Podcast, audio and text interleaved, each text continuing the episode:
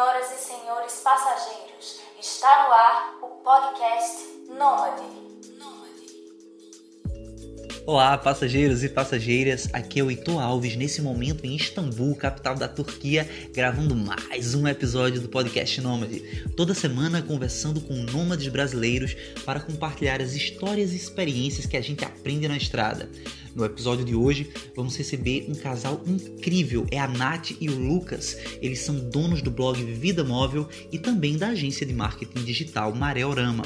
Esse casal, que é especialista em slow travel, vem conversar e compartilhar um pouco da sua vasta experiência ao redor do mundo.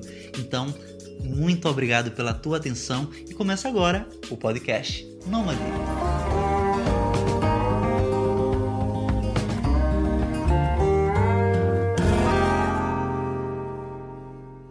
Nath e Lucas, sejam muito bem-vindos ao podcast Nômade. É uma honra imensa para mim poder estar entrevistando vocês. E sem mais delongas, eu queria começar com uma frase que eu vi na, no blog de vocês que eu achei muito lindo, sabe? Que era especificamente o seguinte: viver viajando é uma aposta bem mais alta e tem a ver com a renúncia de todo o resto. Foi preciso calar a polifonia do mundo e os ruídos interiores resíduos de ideias velhas sobre trabalho ou sucesso que talvez nunca tenham sido sequer de vocês. E eu escutei essa frase, né? Eu, li essa frase e eu fiquei super curioso. Quais seriam essas polifonias do mundo? O que é esse ruído? O que é que vocês querem dizer especificamente com essa frase? Pô, legal, Heitor. É, pô, é uma honra minha, na verdade, estar aqui. Acredito que do Lucas também, né, Lu? É. É, eu fico, fico super feliz de, de, enfim, tu achar que a gente é um bom fit aí pro teu podcast, que a gente já ouviu alguns episódios e gostou bastante também. Então, é, cara, sobre essa frase, eu acho que foi uma das primeiras reflexões que a gente fez sobre viver viajando, assim. Foi logo depois que a gente começou a viver essa vida, a gente começou a perceber que a gente tinha que deixar muitas outras coisas de lado, assim, né? Na verdade, a gente tinha que desistir de muitos outros sonhos para conseguir realizar esse sonho de viver viajando. Né? Porque eu acho que com a quantidade de estímulos que a gente tem no dia a dia, com o Instagram, com, enfim, é, todos os tipos de entretenimento, a gente quer viver muitas vidas, né? A gente quer viver muitos sonhos de várias pessoas. Então a gente vê alguém bem sucedido numa área a gente pensa que gostaria de estar vivendo aquela vida, mas não necessariamente é um sonho genuíno nosso, né? Então a gente acaba tendo é, muitas muitas vontades e por ter muitas vontades a gente acaba não focando nossa energia numa delas, né? Então a gente acaba querendo muita coisa ao mesmo tempo, fazendo muita coisa ao mesmo tempo e dissipando essa energia.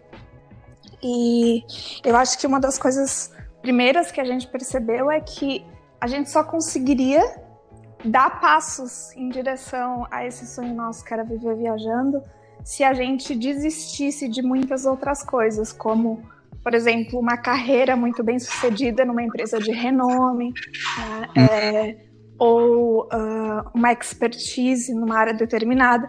Tudo isso a gente viu que, na verdade, depois dá para ter as, as duas coisas ou três coisas ao mesmo tempo. Porém, para começar e para realmente mergulhar num sonho desse tamanho, que ocupa realmente todo o teu dia e toda a tua energia e toda a tua cabeça, tu precisa deixar outros sonhos de lado, né? Que de repente nem eram os teus sonhos, que na verdade tu não se indagava porque são coisas que são é, impostas para ti ou são coisas naturais de se querer. Tu se sente até estranho de não querer, por exemplo, uma carreira bem sucedida às vezes. Então, é, essa foi uma das primeiras coisas que a gente refletiu logo no início, nos primeiros meses, a gente já entendeu que a gente precisaria fazer essa escolha, né? Então, na, até para pedir demissão, a gente acaba desistindo, dando um passo em direção à desistência de uma carreira bem sucedida, que era uma coisa que pra gente era tipo default querer, né? Era tipo básico, assim, porque a gente fez faculdade, enfim, e tava indo nessa direção já. Então, eu acho que é, o que a gente quer dizer com essa frase é que se você quer isso, você vai ter que abrir mão de todo o resto, pelo menos no início, né, para conseguir essa atração em direção ao sonho. E para você, Lucas, como foi esse processo? É, acho que a Nath falou talvez de uma maneira mais conceitual. Eu vou falar um pouco na, na pele como é que foi é, pra gente algumas coisas, algumas que foram da Nath, algumas que foram minhas, assim, tipo. É, é, houve um momento, eu acho, da, da, nossa vida que, quando a Nath falou de abrir mão de uma carreira, talvez seja essa grande coisa ao qual é, eu, principalmente, uma pessoa que valoriza muito o trabalho, abrir mão, é, e a Nath também. A gente estava numa startup que, enfim, hoje é referência, resultados digitais, referência em marketing digital no Brasil. E a gente estava, tipo, decolando lá, é, tanto com os projetos e tudo mais, a gente estava trazendo muitas, muitos resultados para a empresa, a gente estava super bem. A empresa estava crescendo muito rápido, tipo, a gente acompanhou o crescimento dela de 30 para 300 funcionários.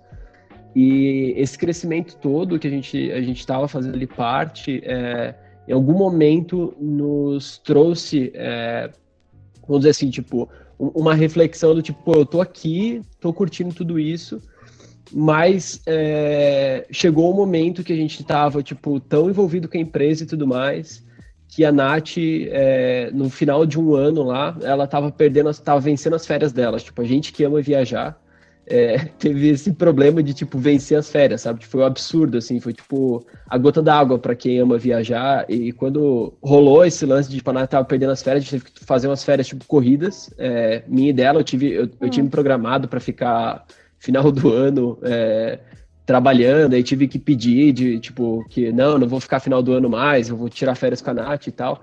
E a gente planejou uma viagem em 10 dias para a cidade do México.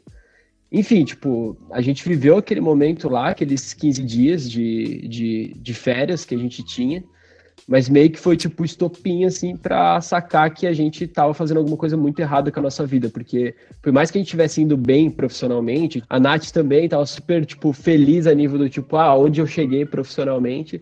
Mas tinha algo lá no âmago que, tipo, que adoecia a gente, não só psicologicamente, mas também fisicamente, sabe? A Nath pode contar um pouquinho dos efeitos colaterais que gerou isso nela. É, mas a gente não estava percebendo que existia uma coisa mais é, mais forte dentro da gente e a gente precisou, de certa forma, chegar num extremo para que a gente entendesse quais eram esses sons é, que estavam, de alguma forma, tipo, abafando esse desejo que vinha do âmago, sabe? Que era viver viajando, que era estar tá fora. E a gente só conseguiu experimentar isso, só conseguiu entender quando a gente sentiu aquele sentimento de volta às férias, sabe? Que eu acho que é bem comum entre as pessoas, a depressão pós-viagem. É, e, tipo, quando tu volta, vai pro trampo e, tipo, e, e, e, percebe que a vida é bem diferente daquilo e fala, porra, por que, que eu não vivo isso todo dia? É, e, e, foi, foi, nessa, foi nessa, nesse questionamento que rolou logo depois dessa, dessa viagem de quase férias perdida da, é, da Nath e minha, né, que a gente fez juntos, que a gente decidiu assim, ok, é, a, gente, a gente precisa mudar de vida, sabe? E foi aí que a gente começou a, a, a calar as vozes uma a uma, sabe? É, tipo, e olhar dói. pra. É, e dói pra caramba. Dói, dói, dói muito. No caso, a viagem da a viagem para a sede do México foi só um cala-boca mesmo, né? Isso. E essa dor? Fala mais aí, Nath. Tu que aparentemente teve mais efeitos colaterais aí. Cara, a partir do momento. É tipo assim, eu sempre senti essa depressão pós-viagem, né? Sempre gostei demais de viajar e sempre me sentia muito, muito triste, assim, pouco até demais quando voltava para trabalhar, assim, voltar para a vida normal, né? Como a gente fala. É, só que dessa vez foi, foi muito punk, porque quando eu voltei, eu basicamente eu não via, não entendia por que, que eu tava vivendo uma vida que ela era totalmente tomada pelo trabalho e por, enfim, cuidar da, da minha casa quando voltasse, né? Porque, enfim, a gente tem que fazer as coisas básicas da casa. Era tão intenso esse sentimento que eu sentia, eu chegava a expressar ele da seguinte forma, pô, chegava ali umas 9 horas quando eu chegava em casa, porque tem todo o trâmite de chegar em casa ainda, e eu falava, putz, agora que eu posso começar a viver, sabe? Então isso era, era muito forte, assim, e tanto que quando chegava o fim de semana, eu acordava tão ansiosa, tipo, com tantas coisas que eu queria fazer, porque era onde eu podia viver, né? O momento que eu podia de fato viver, que eu não conseguia fazer nada de tão overwhelming que era aquele feeling, sabe? Tipo, de tão intenso, assim. Então, eu, eu entendi que, na verdade, a maior parte da minha vida estava sendo tomada por um. É, com, com um foco que, na verdade, eu posso ter escolhido lá atrás e poderia ter sido antes meu foco, mas ele não, não deveria ser mais, porque não era onde estava o meu coração, digamos assim, né? Eu só pensava em estar tá viajando e quando seriam as próximas férias, a partir do momento que que a gente quase perdeu as férias e voltou ali. Então foi uma, uma tristeza, assim, um pouco exagerada, sabe? E foi o ápice, assim. E, eu entendi que, na verdade, a minha vida ela deveria ser tomada na maior parte do tempo porque eu gostasse, não necessariamente algo que eu achava que deveria fazer. Né? Vou fazer uma pergunta bem honesta aqui, sabe? E quando eu digo uma pergunta bem honesta, é uma pergunta que eu não escrevi antes de, de começar a conversar com vocês. Seguinte, e a gente meio que é condicionado, né? O ensino condiciona a gente, os nossos pais, a nossa cultura condicionam a gente a trilhar um determinado caminho. E quando você finalmente se toca que você não precisa trilhar esse caminho, é quando eu acho que tem um clique que você começa a considerar verdadeiramente iniciar um novo, uma nova maneira de ver a vida. E a minha pergunta específica é a seguinte: uh, vocês se sentiram meio bobos de terem talvez demorado demais para iniciar esse processo nômade? Eu, eu falo que eu me Cara, eu sei exatamente do que tu tá falando. Assim. Pô, manda bala. Eu acho que, eu acho que todo mundo que já, já teve esse clique que tu falasse se sente assim olhando para trás, né? Tipo, pô, por quanto tempo a gente viveu assim meio. É... É, adormecido, sabe? Eu, eu, eu vejo como eu estava adormecida, sabe? Eu não entendia o porquê que não ia atrás das coisas que eu mais amava, assim, era como tipo uma, um bloqueio, sabe? É, não, não conseguia ter essa visão. Eu acho que realmente depois de ter esse clique, tu, tu consegue ver o mundo dessa maneira, assim, em, todos os, em todas as áreas da vida, sabe? Começa a ficar, tipo, tudo é atingível, sabe? Na verdade é só tu botar, tu botar o foco naquilo. Então, é, é até é, é, meio amedrontador, sabe? É tipo, de repente todas as possibilidades se abrem, tipo, abre a porteira, tudo que tu, tudo tu pode fazer, sabe? Então, é, realmente teve esse momento, assim, eu me sinto bem como tu falou, meio idiota, assim, de não ter feito isso antes, né? o Lucas é mais novo que eu, então acho que ele se sente um pouquinho menos idiota. Nossa, Tu se eu... sente menos idiota, Lucas? É, eu, eu, sinto um pouco menos. Eu, eu, sou um pouco mais, tipo, copo meio cheio nesse, nessa questão. Eu, eu ri por causa disso, cara. porque eu e a Nath, a gente tem uma percepção um pouco diferente disso. É, exatamente esse momento, ela, ela, ela utiliza muito... Ela fala exatamente a frase que tu falou, por isso que eu tava rindo aqui já. Isso. Tipo, essa coisa, tipo, eu me sinto meio idiota de não ter, de não ter feito isso antes e tal eu, eu tenho um conceito assim que, cara, sim, eu poderia ter feito antes, eu, eu, eu tive experiências anteriores para me dizer que, pô, realmente poderia ter acontecido. É, mas eu, eu, percebo assim que chegou no momento, é, até talvez entrando numa outra discussão, mas eu não tinha, eu, eu cheguei nessa vida, eu alcancei coisas boas muito rápidas para minha vida e eu não tinha maturidade suficiente para lidar com a liberdade é, que, que isso é, é uma questão bem nova para mim, assim, tipo, desse ano e tal, que eu tenho discutido muito comigo mesmo, que é, o, o meu, meu caso foi diferente, assim, eu acho que eu cheguei meio que antecipado aqui, eu não estava preparado para lidar com liberdade, para lidar com, tipo, eu posso escolher tudo, eu posso escolher para onde eu vou, qual país que eu vou, eu tenho alguma liberdade financeira, eu tenho liberdade profissional, eu tenho liberdade de localidade, então, essas liberdades todas me assustaram dentro de um contexto de vida que eu tive até então, que era bem mais limitado, sabe, em, vários aspectos. Então, eu, eu, eu tenho essa coisa de não me sentir idiota, porque eu tô me sentindo idiota agora, assim. é, porque agora que eu tô, tipo, nossa, tipo, o Lucas poderia ser, tipo, sei lá, o, o, Lucas não é nada, sabe? Tipo, nessa vida que eu tive que aprender a tomar muitas decisões e tal, e, e esse papo de calar a, a polifonia, enfim, é, da, da, dos sons que, que vêm e atingem a gente, ainda é um negócio que tá rolando, rola sempre, eu acho que não para isso, mas é, é algo que ainda rola para mim, sabe? Lidar, lidar com essas liberdades que eu tenho hoje e entender dentre essas liberdades qual que eu vou escolher, sabe? Então, isso, é, uma, é uma questão que ainda está é, tá em desenvolvimento. É mais nesse sentido que eu não me, eu não me sinto idiota, porque agora que eu tô, tipo, eu, me, eu ainda tô me, me, ajeitando nessa vida como nômade, apesar de, sei lá, tá fazendo isso há dois anos já, sabe? Mas, Heitor, eu acho que olhando pelo lado otimista, a gente até. É, no meu caso, foi um pouco de sorte eu ter tido esse estopim, né? Esse, esse é, esse extremo que foi a nossa viagem ao México para me acordar realmente, porque muita gente demora muito para ter isso, né? E tem gente que não tem a, durante a vida inteira. Então, é, é até bizarro, mas às vezes, uh, com pessoas que eu conheço, quando as pessoas estão muito infelizes no trabalho e reclamam todos os dias do trabalho, se elas são de repente despedidas ou, ou algo do tipo, eu, eu acho uma coisa positiva, assim, muitas vezes, sabe? Porque realmente, é, é às vezes a gente precisa de algo algo que aconteça de extremo para realmente ir para o extremo oposto, né? Porque tem muita gente que não chega a esse extremo ruim para conseguir ter um pontapé em direção à, à coisa que quer, né? É feito aquela história do sapo, né? Que você consegue cozinhar ele em banho-maria, né?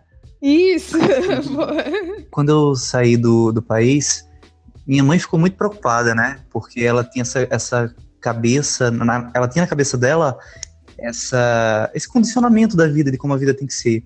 E meu pai, ele disse uma frase que eu achei uma das coisas mais bonitas, assim, que ele disse assim, Eva, fica tranquila, porque se tudo der errado, já deu certo. Essa situação da gente estar tá hoje vivendo outras possibilidades, enquanto tanta gente aí passa uma vida e não vê que o mundo pode ir muito além, é, é muito privilégio, gente é muito privilegiado por isso. Assim. Exato. Assim. Cara, eu acho que o bem mais precioso é a consciência do que você está vivendo, sabe? Então, eu concordo muito com o teu pai, assim. Eu acho que o conhecimento do, dos seus próprios sentimentos e o que que tu quer na vida e tudo mais é muito mais valioso do que se realmente tu vai conseguir isso ou se tu tá tendo resultados positivos, tá conseguindo se manter, enfim, essa, essa consciência, assim, é muito preciosa. Entendo. E essa situação que vocês comentam, né, de que Uh, no caso específico da Nath, teve esse momento mais intenso, do Lucas nem tanto.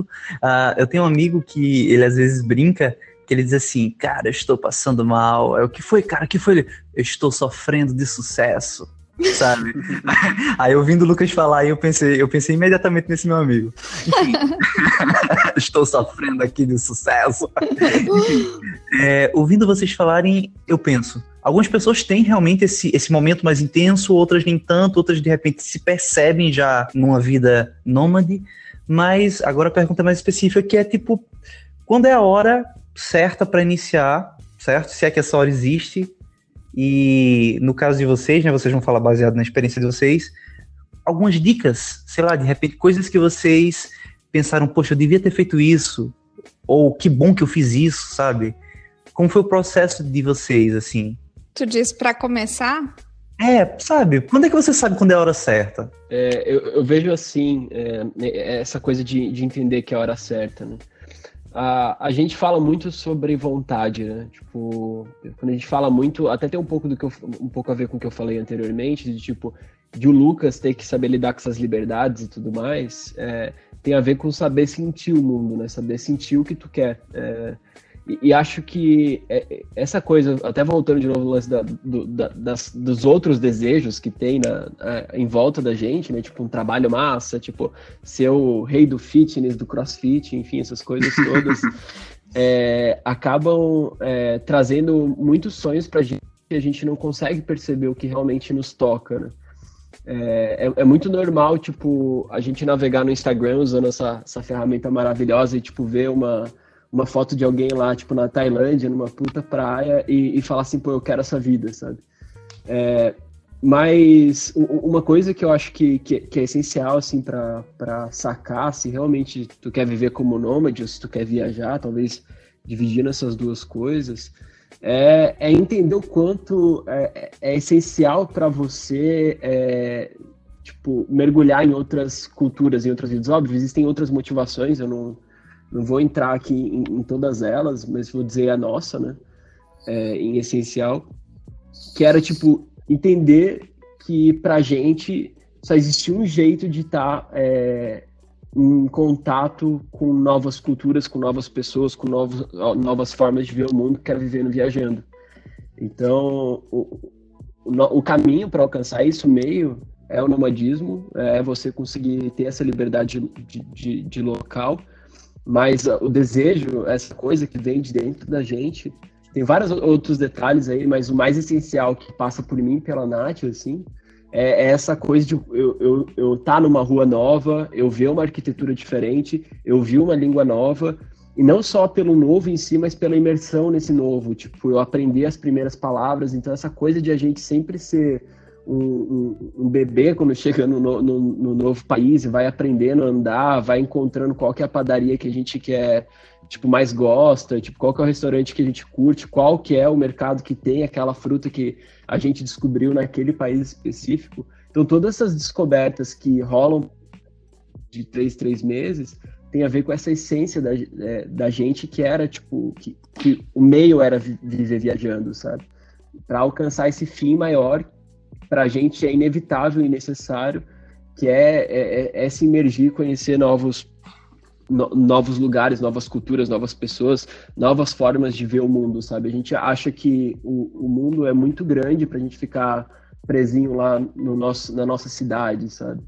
E, e, e, tem uma expressão que a, a Nath gosta bastante, que é de, de um músico, o Jorge Drexler, que ele fala comer el mundo, que é uma coisa muito que a gente gosta de usar, sabe? Tipo, a gente tem essa sede de, de comer o mundo, de conhecer o mundo, de, de pisar em cada terra, em cada cultura, ver como é que as pessoas se portam, se mexem, tipo, cozinham, o que que planta, o que que nasce ali, é bom, é ruim viver ali, tipo, é, esse contraste que é o que nos move, assim. Isso é uma coisa que com certeza assistir a Glória Maria no Globo Repórter não ajuda, né? Exato. É, cara, eu acho que essa coisa da, da hora certa, eu acho uma grande bullshit que a gente conta pra gente mesmo por falta de coragem. Acho que é normal, assim. É, a gente quer a gente quer um sinal dos deuses de que a gente deve seguir aquela direção, porque justamente a gente não tem coragem. Então, é, eu acho que olhar para essa é, isso de, de, a pessoa estar esperando a hora certa e estar tá em dúvida, olhar para isso como algo natural que tu vai sentir, porque tu tá optando entre uma, um caminho já traçado por um monte de pessoa e um, um monte de pessoas e um caminho que tu vai ter que traçar por si próprio, né? Então, eu acho que essa, essa busca da hora certa nada mais é do que uma falta de, de coragem e é normal a gente sentir isso, né? Eu acho que a partir do momento que a gente reconhece que é normal a gente sentir isso, a gente consegue entender que na verdade a hora certa é a hora que a gente consegue dar o primeiro passo, né? Então, é, tudo depende só da pessoa. Eu realmente acredito nisso. Então, para mim, a hora certa é o quanto antes tu sentir coragem de dar o primeiro passo, sabe?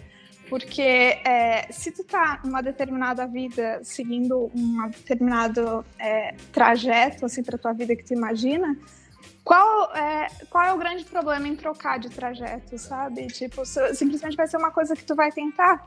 Porque realmente é difícil saber se, nossa, esse é meu grande calling da vida. Tipo, eu realmente eu preciso fazer isso, sabe? É difícil tu sentir um sentimento tão grande, né? Tipo, que realmente cale todas as outras coisas sozinho, sem ter um estopim como a gente teve, né? E, e até falando do estopim que a gente teve, a gente poderia ter calado essa voz, né? A gente poderia não ter dado voz a ela e realmente pensado, pô, é só uma depressão pós-viagem aqui, eu vou voltar à minha vida normal, mas a gente resolveu ouvi-la, né? Eu, principalmente, eu resolvi é, nutrir essa voz, né, que estava me falando que eu deveria viajar. Então, eu acho que, na verdade, essa voz, essa vontade, ela é muito sutil, ela não vem como um, um grande é, estrondo, assim, nossa caralho, eu preciso viajar, isso é o que eu preciso fazer na minha vida, né? Tipo, eu sempre até senti inveja das pessoas que sabem exatamente o que querem fazer da vida, assim, né? Um grande sonho e tudo mais. Então eu acho que é uma voz muito sutil e é uma escolha tua se tu vai dar voz a ela ou não, sabe? Se tu vai realmente engrandecê-la ou se tu vai é, calá-la, né? Então eu acho que não existe hora certa e é tu que decide a hora certa, sabe? O quanto antes, melhor tu quiser tentar aquela vida, porque tu vai ser mais jovem, ter mais energia pra fazer aquilo. Nossa, o, o lado bom de escutar a voz é que pelo menos a gente não vai viver com o e si, né? A gente não vai. Exato. A gente viveu, a gente ousou, né? E a gente tomou a decisão e não vai ficar naquela envelhecer pensando, e se eu tivesse feito tal coisa, sabe?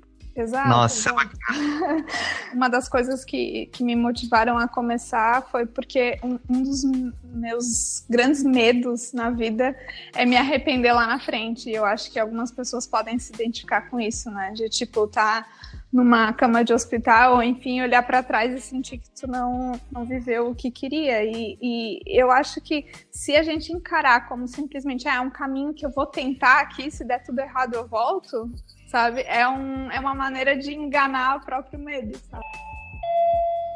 Claro que tem momentos, às vezes, quando eu penso na família, e principalmente no, no momento de ruptura da, dessa vida, sabe? Que eu, eu falava para mim mesmo, é só uma ida ali na esquina, qualquer coisa eu volto, uhum. sabe? Eu ainda considero que é só uma ida na esquina, só que parece que quanto mais eu, eu ganho carimbos no meu passaporte, mais carimbos eu quero ganhar, sabe? é, eu acho que é, não é nem se enganar, porque na verdade na verdade é se enganar, mas o que, que é a nossa vida se não se enganar, né? A gente também se engana que precisa de uma carreira, então tudo é uma história que a gente conta para nós mesmos, então por que não contar uma outra história, né? Eu acho muito legal ter essa mentalidade de. Sim de teste, assim, né? Ah, vamos, vamos ali começar, se não der, eu volto para minha carreira e o que foi que, o que for que você quer dizer para si mesmo que pode dar esse esse é, enfim essa coragem para dar o primeiro passo. E outra coisa que eu lembrei é que a gente também é, que pode ser útil que a gente setou um deadline para a gente viajar. Então a gente foi na louca e comprou a passagem e entregou o apartamento. Tipo mandou um e-mail dizendo assim ah porque a gente é, vivia de aluguel, então, ah, tô entregando o apartamento aqui, então a gente tinha aquele um mês de entrega do apartamento para mudar de vida. Então, botar um deadline para si mesmo funciona para outras metas e funciona para essa também. É uma coisa legal de fazer. É, esse, esse, esse ponto aí que a Nath falou é, é bem legal, porque é, foi meio que assim, tipo, pequenas ações que geram grandes comprometimentos, né? Que apertar o enviar do e-mail lá é, é muito fácil. tipo assim, só que desfazer da casa não, sabe? Então a gente focou muito mais em tipo, vamos comprar a passagem, que aí você tem que honrar com aquela passagem de algum jeito, e vamos mandar um e-mail, porque tipo, você vai ter que se virar com aquilo, tipo, vai dar problema se, se você é, desfazer dessa decisão. E aí, tipo, você compromete você publicamente com seu dinheiro, enfim, todas as coisas é, que de alguma forma importam pra gente, seres humanos é, é. para que esse compromisso maior seja executado, sabe? Que é realmente, pois, esvaziar uma casa não é nada fácil. A gente mobiliou uma casa do zero. Eu não sei porque a gente fez isso hoje, mas enfim. a gente fez. Super, é, cara, super entendo. é, mas enfim, é, e, só que esses passos foram, tipo, é, cruciais, assim, em relação à, à tomada de, de movimento, sabe? Aí esse primeiro passo que a Nath fala o nosso começar, diríamos assim, né? Foi, te, teve o pedido de demissão e tal, todos os outros passos anteriores, mas o, o, maior risco que a gente, a gente se comprometeu de acordo com o que a gente nunca tinha vivido e nunca tinha experimentado foi de fato entregar a casa e tipo e, e não ter mais para onde voltar, sabe? É, que aí você tá, você tá tipo comprando a sua vida, sabe? Enfim, isso foi tipo realmente algo, uma pequena coisinha ali que não, não, parecia, né? A gente se enganou, tipo, que a gente não estava tomando uma decisão dessa, que, pô, larguei tudo aqui, tô, tô, tô indo viajar, sabe? Pareceu bem mais pequeno que isso. E, e, enfim, é necessário essas histórias, sabe? A gente escolher quais histórias a gente compra pra gente, porque a gente precisa também afagar o nosso, o nosso emocional em relação a todo o universo que nos rodeia, né? Que não está a favor do nosso estilo de vida porque as pessoas não estão acostumadas com isso, né?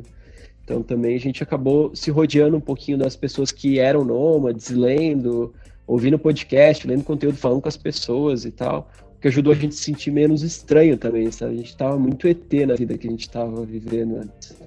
Nossa, eu super entendo, cara, super entendo tudo. Eu fico até, assim, achando graça você falando, porque uh, no caso de vocês, vocês compraram a passagem, né? É o caso, que Maria simplesmente chegou em casa numa bela quinta-feira e disse: Comprei a passagem, vou conhecer Londres e Portugal com a minha mãe. Aí eu olhei para ela e disse: E eu? Aí ela: Não, ela comprou a passagem sem mim. que malvada! Não, não. Eu acho que no final das contas, eu, hoje eu olho e talvez eu era, eu era o cara mal da, da história, sabe? Porque há muito tempo a gente queria viajar e eu era que ficava tentando prender hum. ela. Esse ano a coisa vai dar certo, sabe? Esse uhum. ano a banda vai pra frente. Aí, sei lá, sempre tinha alguma coisa, ah, me graduei, aí depois, pô, a gente lançou disco, aí deu certo no Spotify, aí depois a gente, eu terminei o mestrado, aí não, agora tô no mestrado, aí comecei uma startup, sempre tinha alguma coisinha, Sim. sabe? Até que no momento ela chegou com a passagem dela e da mãe dela, aí eu fiquei só, como você ousa ir para Londres sem mim? Aí no dia seguinte eu fui comprar passagem. A gente não ia mudar de vida, uhum. só que só que aí no meio do, do processo dos longos meses do, do abril, que a gente comprou a passagem, até o outubro que a gente iria viajar, a vida deu um, uma cambalhota, assim, sabe? Principalmente a minha vida. E aí foi quando eu que já tava com a passagem na mão, assim, disse assim, ah, foda-se, vamos embora. e, e assim, sem arrependimento, sabe? Nesse, nesse ponto específico. É tanto que logo no início da viagem, eu não, não era aquela pessoa que estava a turismo, a estudo ou literalmente imigrando para um país para trabalhar naquele país e para me prender aquele país, sabe, para ter residência lá. Eu era alguém diferente. Eu uhum. era o que depois fui percebendo, eu estava sendo nômade, eu estava iniciando esse processo já em Portugal, muito louco. Não era nem no Brasil. Aí eu assim, e foi quando eu comecei a perceber que eu não estava encontrando pessoas que me entendiam, então eu acabei encontrando algumas no, no Instagram, no Telegram, até que eu realmente parei e disse, pô, sabe uma maneira bacana de conhecer nômades, como vocês agora, nesse exato momento? Um podcast. Boa, boa. Assim, mas para talvez eu mesmo me conectar com outras pessoas e aproveitar também compartilhar conhecimento do que outra coisa, vê? Foi, foi, foi, foi, tão espontâneo, sabe? A vida, na verdade, ela tá sendo muito mais espontânea desde que eu resolvi que fosse assim. Enfim. Legal. Outra frase que eu achei muito. Essa, eu acho, eu acho que essa frase eu achei mais bonita do que a primeira. Que é a seguinte: Quando você entende a sua prioridade de acordo com os seus desejos mais sinceros, você pega para si o melhor do mundo e devolve ao mundo o melhor de si. E eu fiquei tipo, uau, saca? Que frase louca. Achei muito profunda, porque eu me vi nesse processo, eu me vi, tipo, desde que eu comecei a viajar, eu comecei a escrever um livro sobre a viagem, eu comecei a fazer um podcast para conhecer outras pessoas e compa compartilhar conhecimento. Eu me vi assim. E agora o que eu queria saber de vocês especificamente é o, qual é a melhor parte de vocês que vocês estão devolvendo para o mundo, sabe? É bem pessoal mesmo, sabe? O que, que, vocês acharam que evoluíram nessa viagem e estão devolvendo aí para o mundo? Pô, que legal, cara. Que, que legal tu trazer essa frase, eu gosto muito dela também. É... Ela é incrível. eu, eu acredito muito nela, né? A gente estava falando disso antes, né? Que tem muito a ver com, com calar as vozes também, né? Que tu entende que é aquilo que tu quer para tua vida e realmente tu dá tanto de ti para aquilo, né? Porque tu tá tão grato por poder viver o que tu quer que tu é, emana felicidade. Eu não sei, é, sabe? Acho que todo mundo já conheceu pessoas que fazem o que amam seja na música, seja no esporte, enfim. E, e a pessoa tá tão feliz com, com ela mesma e com a vida que ela escolheu, por mais difícil que essa vida seja, mas ela tá tão feliz de estar tá coerente com os desejos dela que ela emana. Tu realmente não tem como tu não sentir, pô, eu quero isso também, sabe? Tipo, porque a pessoa, ela tá tão feliz com ela mesma que ela quer que as outras pessoas vivem, vivam isso, sabe? Eu acho que isso é um sentimento muito comum entre as pessoas que, que é, já conseguiram chegar nesse, é, nesse momento de viver o que elas queriam e outros nômades que eu já conversei, sabe? É, eu acho que é um, um sentimento comum de querer dar de volta para o mundo, sabe? Tem, tem uma coisa que eu acho que também meio que se formou sem querer, assim. É, eu e a Nath, a gente tem uma empresa, né? Uma agência de marketing. E a gente foi crescendo com o tempo, nesse período, nesse mesmo período que a gente decidiu é, viver viajando, a gente foi, enfim, a empresa foi crescendo, a gente foi trazendo pessoas e tal. E, e, e, foi engraçado como a gente queria que as pessoas tivessem a mesma vida que a gente tivesse também, sabe? Tipo, Se gra... elas quisessem, né? É, obviamente. não, não, tipo, viver viajando, mas, tipo, necessariamente, mas ter uma liberdade de horário para poder fazer o que quiser, para ter tempo para elas, para ter tempo para as coisas delas. É, conseguir, tipo, é, conciliar esse lance de liberdade financeira com liberdade de tempo, enfim, essas liberdades que a gente tem para ela poder utilizar essas coisas do jeito que fizer sentido para ela. Então hoje a gente tem uma pessoa que trabalha com a gente que, tipo, corre maratona e ela pode ter tempo para treinar e fazer as coisas e, tipo, ela, ela super, tipo, tá se desenvolvendo também profissionalmente, mas não deixa de lado a vida dela, sabe?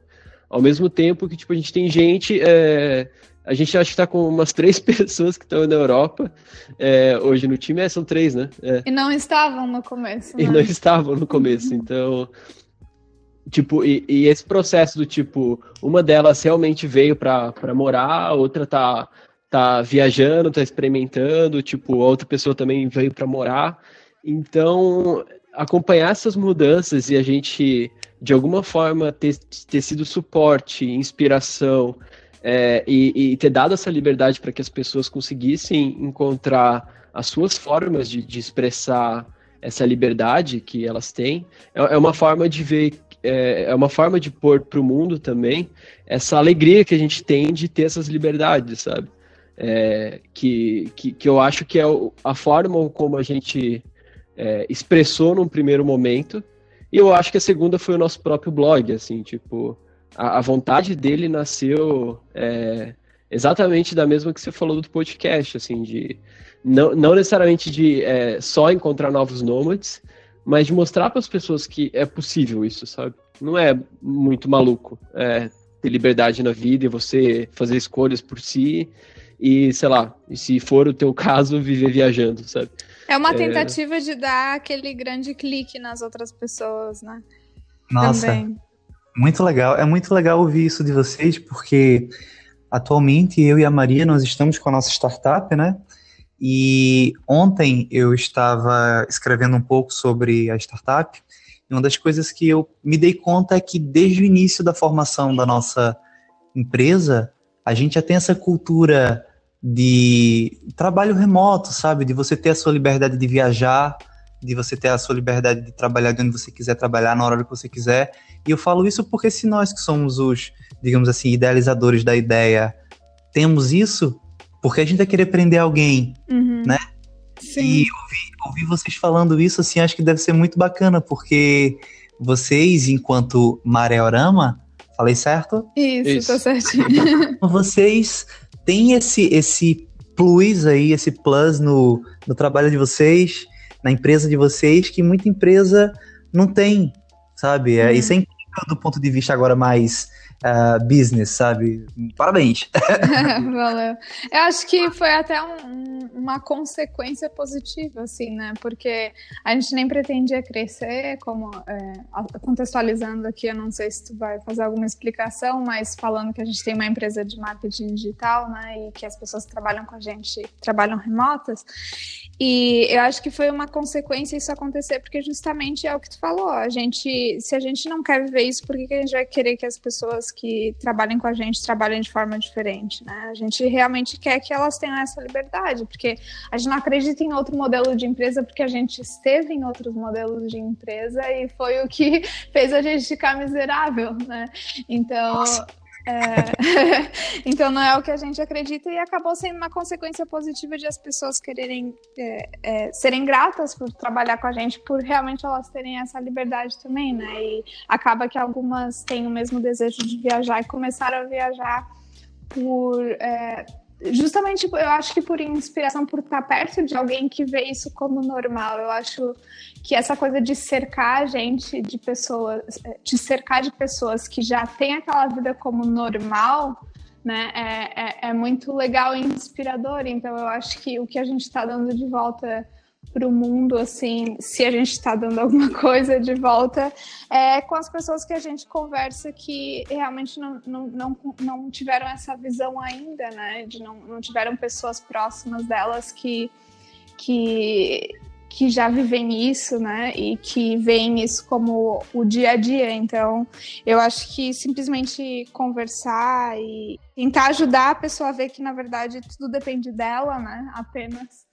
Eu acho que é o que eu tento, assim, dar de volta para o mundo, porque eu acho que o que mais me toca é quando uma pessoa tá infeliz na rotina dela, sabe? Eu, eu me identifico muito com isso porque eu já estive assim, né? Já, já senti ansiedade, já, já tive problemas muito punks de ansiedade por realmente estar vivendo uma vida que eu não queria. Então, quando eu vejo outra pessoa assim sofrendo também, eu me compadeço muito e eu não, não consigo não tentar conversar com ela e tentar ajudar a, a, a expandir um pouco o horizonte dela, né? De que nada é tão ruim assim, porque tudo depende de ela tomar uma decisão diferente amanhã, sabe? E eu acho que agora, agora você tem um argumento muito poderoso, que é o exemplo, né? Isso, exato. Você transcendeu e agora você tem esse exemplo.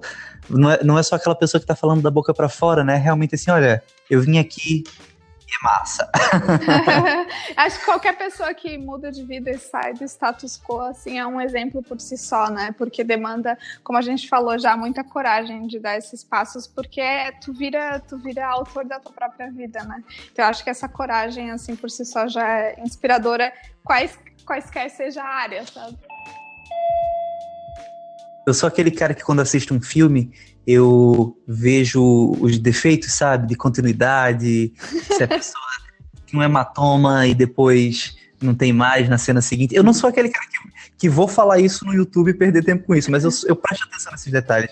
E eu, eu achei muito bacana que num dos textos de vocês, uh, vocês fizeram uma lista, tem até assim, a foto era de 2015, era, aí tinha cinco coisas, eu achei algumas coisas assim super hilárias, assim, tipo, trabalhar menos, sabe?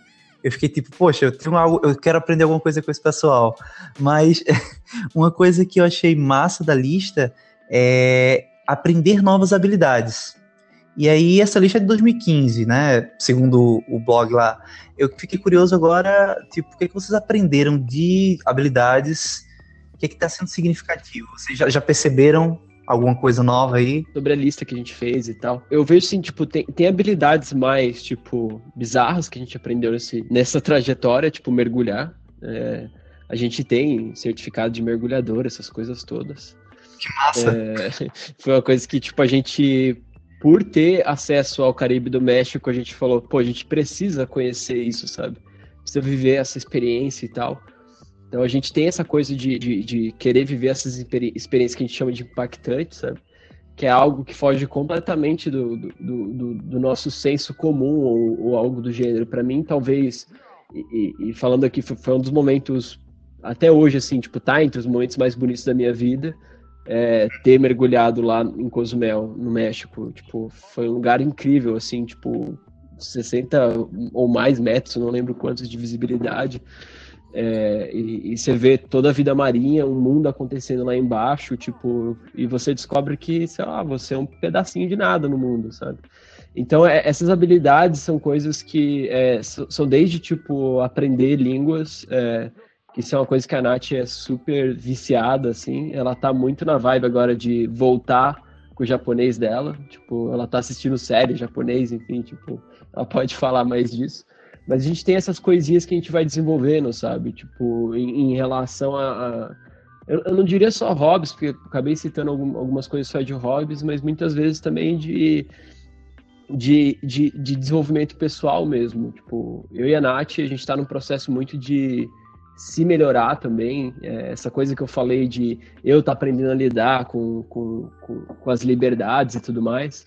É um processo de autoconhecimento constante. Então, é, é, é uma coisa que para mim e, e, e para ela, assim, acaba sendo algo extremamente essencial e viver viajando meio que proporciona isso. Toda vez que você muda, você tem que aprender, né? Tipo, novas habilidades. E a gente está num processo de aprendizado constante é, por mudar, né? Então, meio que também é, o fato de viver viajando, que era uma coisa que a gente não sabia antes, quando a gente estava planejando essas coisas, é, já supriu essa necessidade é, que a gente tinha muito quando estava parado. A gente gosta de falar quando a gente é sedentário. É... sedentário e... em todos os sentidos. Isso. Eu emagreci 10 quilos em 4 meses. Sério? Sério, só porque você andar. Genial, genial. É, eu gosto muito desse termo justamente por, por vários fatores desses, assim. E, então, meio que, que isso acontece um pouco na rotina, sabe? Então, por exemplo, aqui eu e a Nath, a gente, aqui em Budapeste tem muito escape room? Eu e a Nath, a gente, nunca tinha ido em alguns. E agora a gente está desenvolvendo essa habilidade super específica. É, é, porque tem muito, tem muitas, é, tem muitas salas aqui, tipo, é, sei lá, acho que um dos lugares que tem mais salas na Europa, se eu não me engano. É, e, e a gente tá indo escape room, sei lá, um final de semana sim, outro não, porque virou um, um hobby nosso temporário que vai acabar daqui um mês quando a gente sair daqui. E, e virou um hobby nosso lá na, lá na, na Grécia, tipo andar de bicicleta, sabe?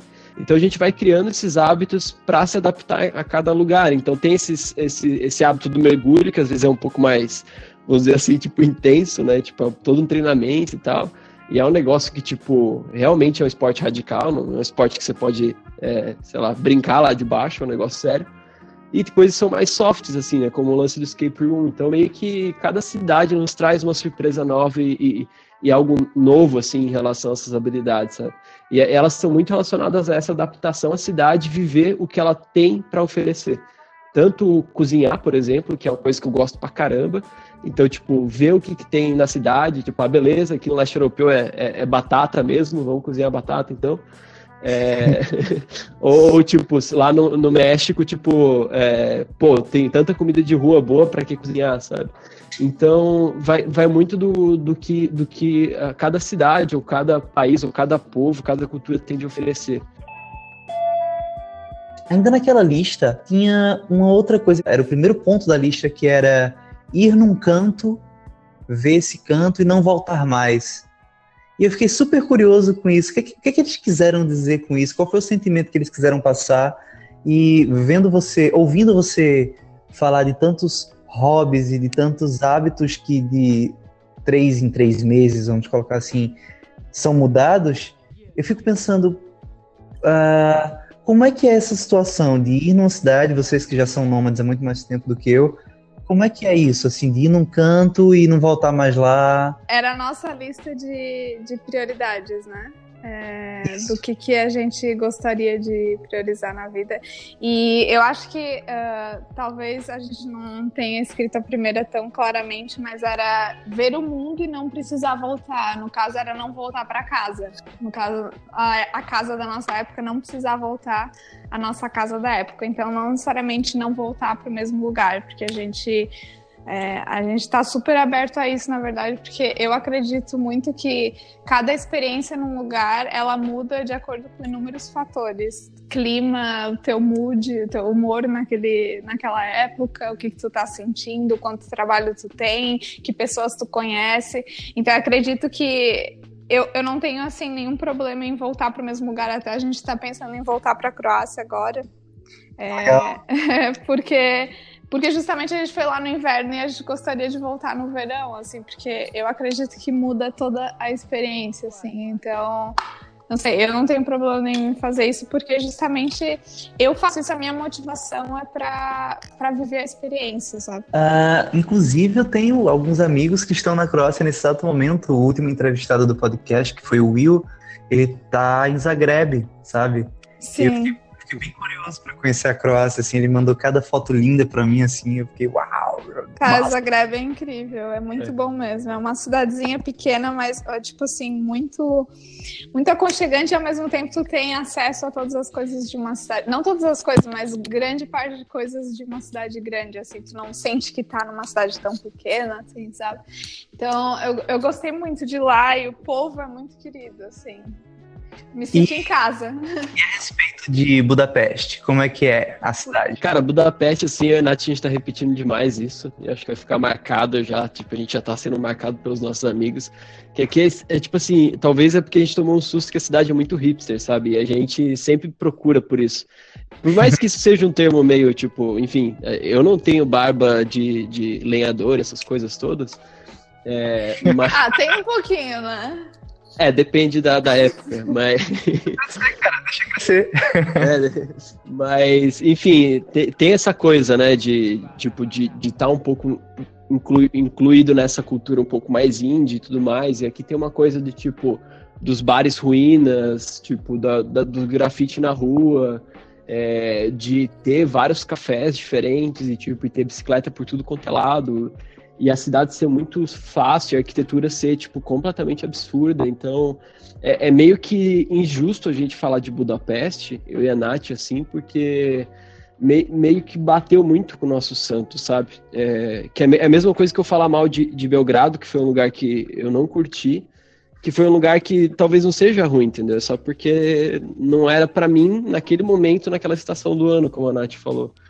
Então, meio que, tipo, deu tudo muito certo aqui, porque é uma cidade que também passa a sensação de ser grande, tem bem mais acesso que em Zagreb, é, em relação às coisas e tudo mais, só que é muito fácil locomover, porque tem...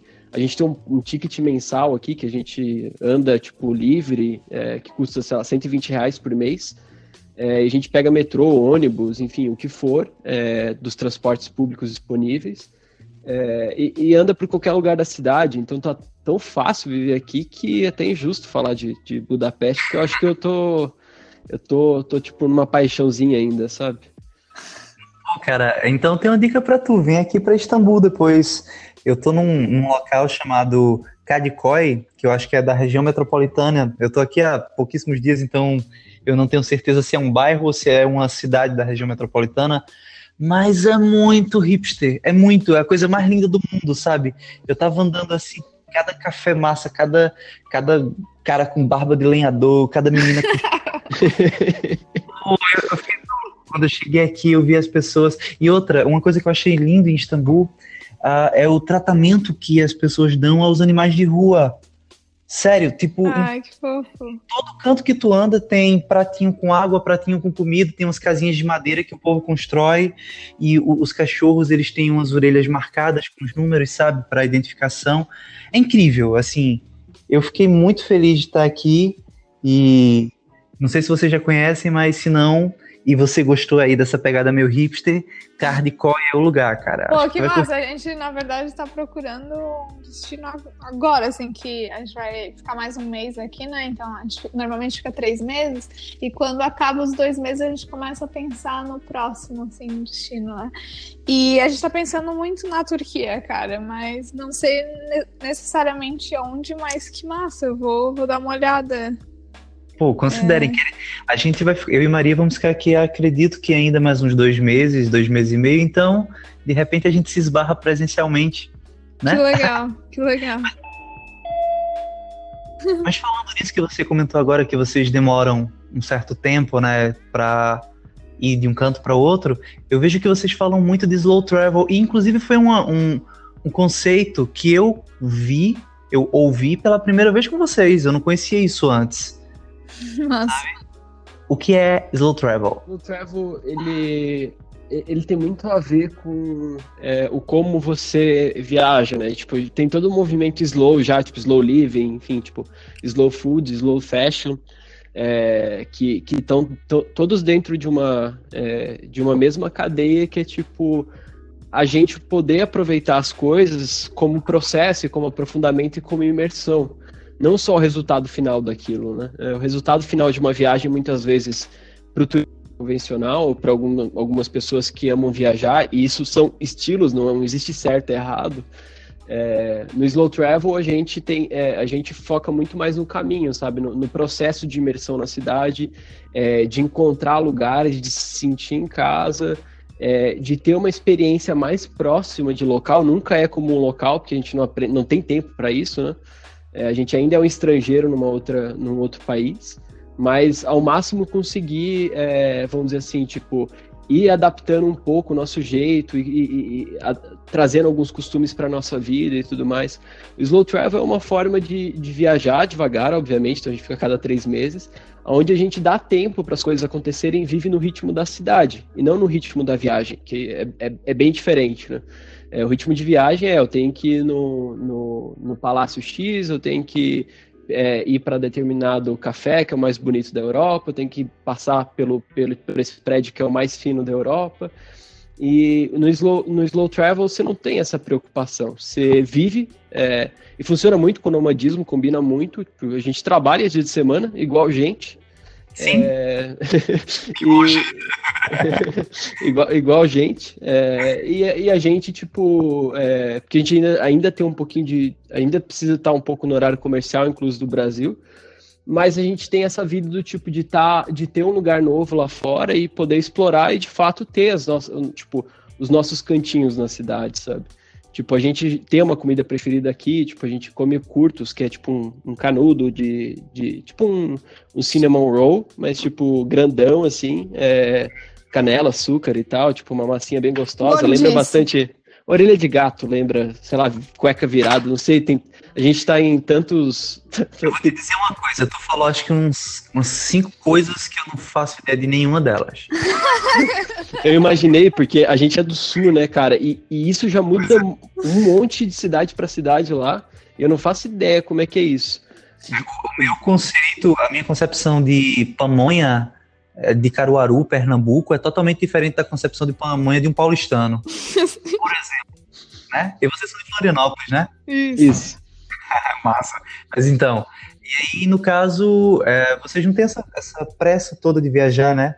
Cara, eu, eu, eu, esses termos, né? É sempre perigoso usar termos porque a gente acaba se restringindo, mas o lado bom de usar termos é que a gente acaba formando uma comunidade porque a gente se identifica, né? Então foi meio nessa linha que a gente é, quis escrever sobre slow travel para simplesmente passar a mensagem de que do que, que é legal em viajar devagar, sabe? Viajar um pouco mais devagar do que as pessoas viajam, né? Então, é, eu, eu, eu não vejo nada, tipo, assim, de mal em uma pessoa que viaja rápido. Eu acho que são motivações diferentes, né? Eu vejo, por exemplo, a pessoa que viaja mais rápido, eu, eu entendo que ela gosta, o que motiva ela a viajar é realmente o sentimento de estar viajando, sabe? Estar em movimento, estar vivendo algo intenso, de muitas informações ao mesmo tempo. Então, a nossa motivação é uma motivação diferente, que é justamente conhecer o lugar. E não todas as pessoas que são nômades hoje ou que viajam bastante têm essa motivação. Né? Então, foi mais uma, uma maneira de, de, de passar assim, o que, que a gente gosta. Né? Então, achei massa a nossa motivação é essa, assim, a gente gosta muito de, de se sentir como se a gente vivesse aqui. Eu sei que é meio, meio ilusão, porque são só três meses, afinal, né? Se a gente pudesse, a gente ficava mais, mas o visto do turista não permite, né? Mas é essa. Se, ó, eu sempre tive a pira de sentir que eu vivo por um período da vida aqui em Budapeste, sabe? Agora sou uma cidadã de Budapeste. Então, essa, essa é a minha pira, assim, eu gosto de coisas simples como ir no mercado de Budapeste, escolher o melhor mercado, voltar na rua e ver todo mundo indo para o trabalho, andar na hora do rush na, no metrô, ver como as pessoas se comportam, ver que aqui o pessoal não buzina na rua, enquanto em outras cidades que a gente foi, tipo, se buzinava muito. Então, essas diferentes coisas do dia a dia. Essa é a minha pira ver... e a pira do Lucas também. É, ver que é normal suar o nariz aqui alto pra caramba na rua. É, coisas tipo do gênero.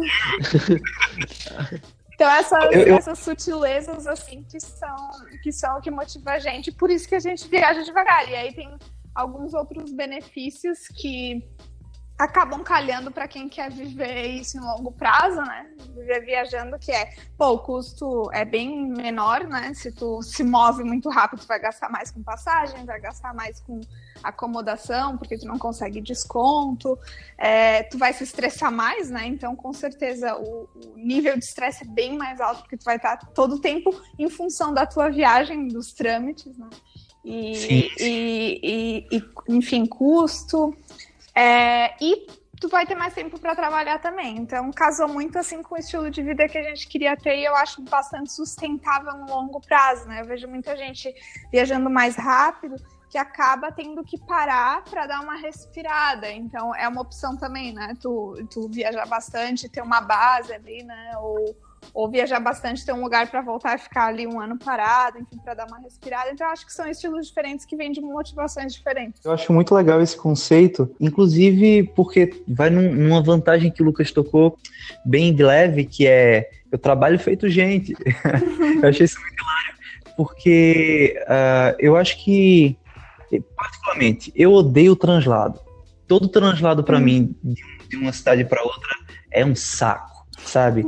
É, é, é, descobrir onde é a rodoviária, descobrir onde é o aeroporto, é, é, se locomover até lá com teu equipamento, com as tuas roupas. Eu odeio essa parte. Porém, uma vez estabelecido, eu particularmente gosto muito mais de ficar na casa trabalhando e tipo, ah, deu 5 horas da tarde, vamos então dar uma caminhada, vamos ir lá num café, vamos. Eu gosto de observar as pessoas, eu gosto de ficar num café vendo as pessoas da cidade, sabe? Na, uhum. na, na dia a dia. E justamente para ter um, uma certa rotina de trabalho também, né?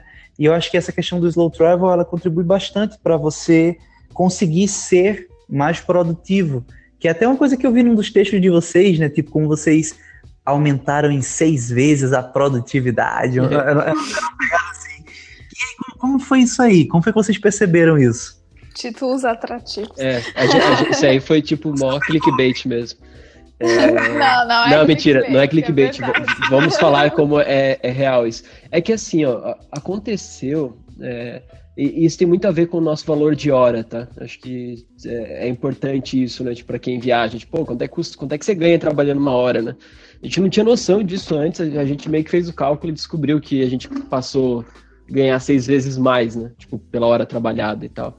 E isso tem a ver com, com algumas coisinhas, assim, que, que, que, vamos dizer assim, que viver viajando nos permite, né? É, tem uma coisa que talvez não seja tão óbvia, mas é, é simples, que é a questão do fuso, né? Porque na Europa a gente está na frente das pessoas, é, e, mas enfim, tipo, vai mudando, só que a tua rotina é diferente das pessoas, então existe até um, um, conceito do clube das cinco. Ah, dizem que o Steve Jobs, os caras mais famosos do mundo, tipo, eles acordavam às 5 horas da manhã, porque eles acordam, tipo, é, começavam a trabalhar antes de todo mundo, já estavam na frente de todo mundo. E, e, tem um pouco desse, dessa brincadeira, assim, que, tipo, eu também acordo às 5 horas da manhã do Brasil, que é onde estão os, os, os nossos clientes, né? Estando aqui pela Europa e tudo mais. Então eu tenho esse tempo de silêncio também, é, só que não só quando é antes, mas quando é depois também, que aconteceu quando a gente estava no México. É, é, essa diferença de fuso faz, de certa forma, tu ajustar a hora que tu tem que trabalhar para tipo, conversar com as outras pessoas. Meio que foi obrigatório a gente fazer esse ajuste por causa do fuso. Isso gerou uma coisa que foi muito bizarra, que a gente não tinha. Já, tipo, tem um monte de gente que escreve sobre isso em produtividade e tal. Mas a gente fez meio que de forma orgânica para resolver o negócio do fuso, que foi, tipo, estabelecer horário para trabalhar. E, tipo, porque no, no, remoto é bem comum ou tu trabalhar de menos ou tu trabalhar de mais. Tem, tem essa, essas duas possibilidades. A gente é do trabalhar demais. É, e, e, e, a gente, tipo, eu tive que. É, eu especialmente, assim, porque eu tenho um horário, horário de atendimento mais, mais fechado é, tipo, eu tenho que falar com os clientes e tudo mais, eu estabeleci um horário onde vou fazer as, as conversas e um horário que eu vou ter que produzir, vou ter que, que é fora desse horário comercial, ou seja, depois ou, ou antes, enfim, dependendo do fuso que eu tava. Isso gerou um efeito que foi tipo, eu tinha que fechar as coisas naquele horário, porque fora daquele horário eu tinha que estar tá fora de casa. É, por quê? Porque eu queria ver o mundo também lá fora, né? Tinha que viver, enfim, tipo, e, e essa primeira experiência que a gente teve foi lá no México, que a gente tinha o Caribe lá fora, né? Tipo, a gente abria a janelinha lá, tinha um, uma um puta mar azul pra, pra, pra sair. E meio que era inevitável, tipo, quem já morou no litoral e perto de praia sabe que existe uma coisa que te puxa pra água quando tá calor.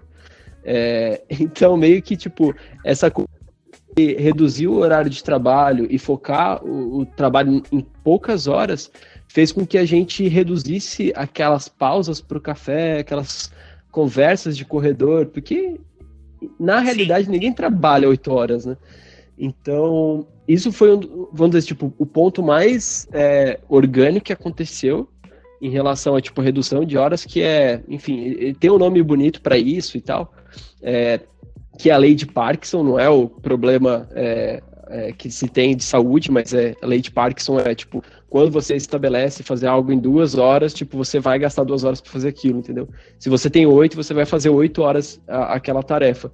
Então a gente estabeleceu que não, a gente tinha que fazer em uma hora uma tarefa que talvez lá no nosso antigo emprego, quando tinha que ficar batendo ponto e tal, a gente ia ter, levar o dia inteiro mas por a gente é, ter estabelecido que vai fazer uma hora e ter essa ansiedade de lá fora, ver o mundo acontecendo, é, a gente é, é e ter realmente uma motivação tipo válida para sair de casa, que era a praia do, é, do de Tulum lá, especialmente, é, e, e, o mar de Cozumel, enfim, que a gente que eu contei a experiência de mergulho, é, não tinha como ficar em casa, a gente é, obrigatoriamente fez isso e isso gerou um resultado muito legal na nossa produtividade.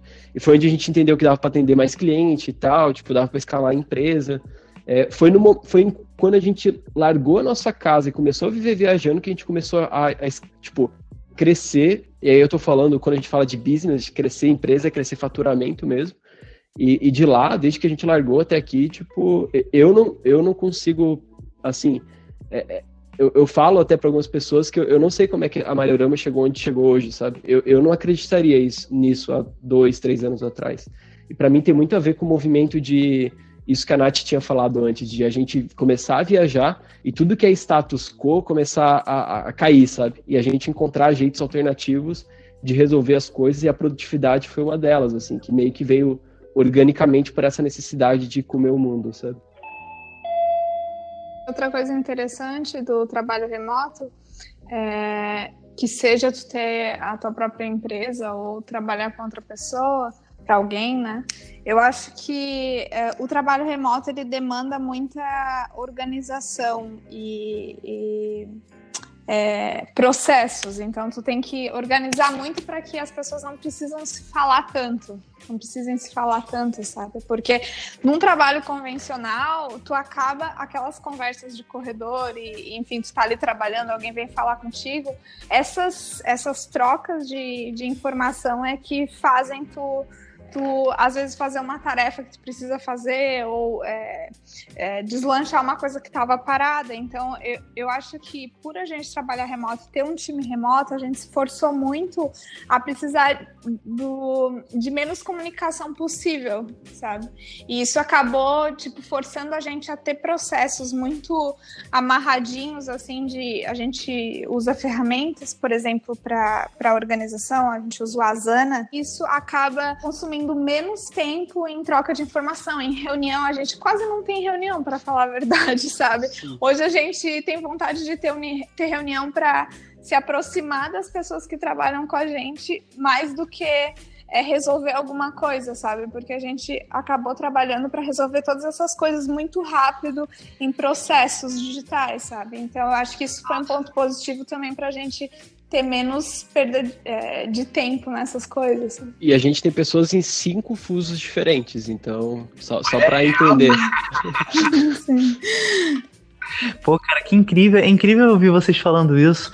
Essa, essa segunda-feira que passou, eu tive uma reunião com o engenheiro de, de programação da gente e a, a startup já está começando a ficar num, num no nível de priorização das coisas, né, de que cada um sabe o que tem que ser feito, tão grande que eu acho que a reunião foi muito mais para ouvir o cara e saber se o cara estava bem, se o cara estava curtindo lá a, o sul da Itália, do que realmente dar uma cobrada ou alguma atualização, sabe?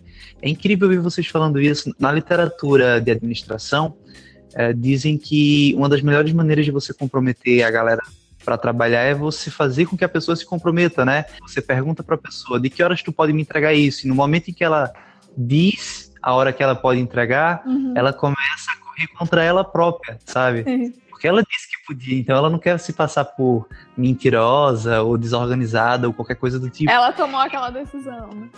Ela tomou aquela decisão. Agora, quando é você mesmo que toma a sua própria decisão, eu acho que o nível de comprometimento ele, ele vai muito além, porque você não só se comprometeu com o trabalho, como tu sabe o resultado final daquilo ali, né? Que no, no, caso de vocês, eu percebo que é uma coisa que vocês colocam bem recorrente nos textos, que é continuar se movendo, né? E por outro lado, uh, essa questão Por outro lado, essa questão que vocês comentam, da que a Nath comentou especificamente da conversa do corredor, sabe?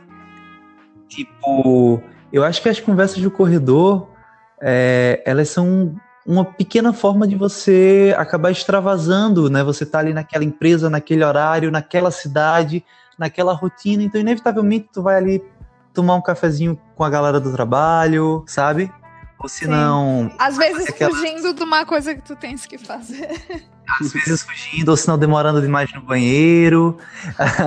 uma coisa que eu vi que eu achei muito legal também que quando eu li aquilo, eu disse, nossa, sou eu todinho. Era, era eu todinho.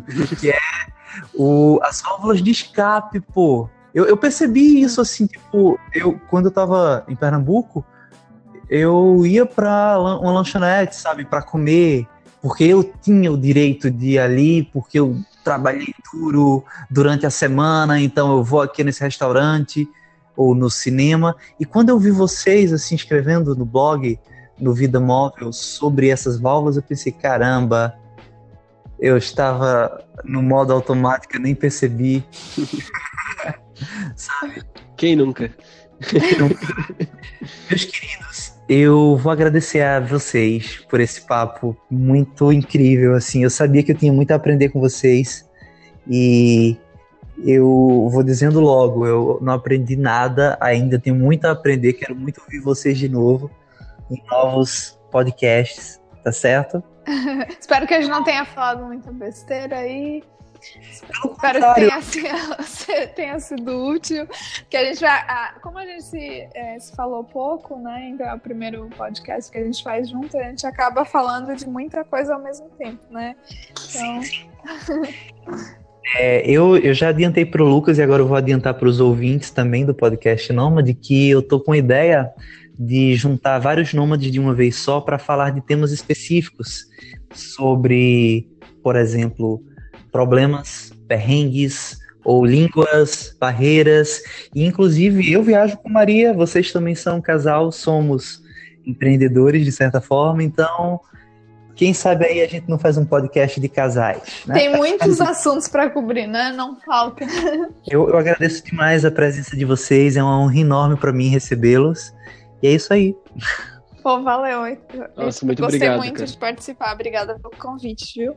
É demais, assim, o, o clima que tu, que tu tá gerando com esses podcasts, assim, o que eu acho muito legal da tua presença e tal, assim, é que realmente tu consegue passar uma coisa que eu, eu acho que talvez falta um pouco para essa vida é, nômade, que é de fato essa, tipo, tranquilidade que é viver isso, sabe? Que, que de fato eu vi no primeiro podcast Nomad, é, que ficou muito na minha cabeça, que foi uma frase. É, o Anilson ele falou: Ah, é, é, incrivelmente normal. Ele falou essa frase. Eu acho demais essa frase, assim. Eu falei pra Nath, nossa, é, é, e, e, tu passa esse sentimento com a tua voz, com a forma como tu pergunta, sabe? É incrivelmente normal essa vida.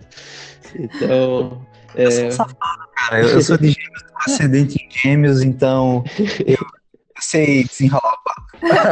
Não é tranquila, porém é normal como qualquer é. vida. É incrivelmente normal. Pois bem, então até a próxima e a gente se vê por aí. Obrigadão, Valeu. Valeu. Bom, passageiros e passageiras, esse foi mais um episódio do podcast Nômade. Eu espero de coração que vocês tenham gostado e se vocês tiverem alguma dúvida, crítica, sugestão, contribuição, vocês podem enviar para o e-mail podcastnomade@gmail.com ou me procurar diretamente na minha rede social, que é o Instagram, é @alvescontato. Alves com H, ok? E lá você pode conhecer um pouco mais da minha vida e também dos próximos programas, dos programas antigos que já saíram. E é isso aí. E agora um adendo. Se você quiser me ajudar a continuar fazendo esses podcasts, lá no meu Instagram, repetindo Alves Contato, Alves com H, ok? Você pode encontrar um cupom do Airbnb e com esse cupom você tem descontos quando você for fazer suas primeiras reservas no Airbnb e consequentemente também vai me dar descontos quando eu for fazer minhas novas reservas no Airbnb. Então eu te ajudo, tu me ajuda, o podcast segue. E é isso aí, tenha uma ótima semana e a gente se vê semana que vem.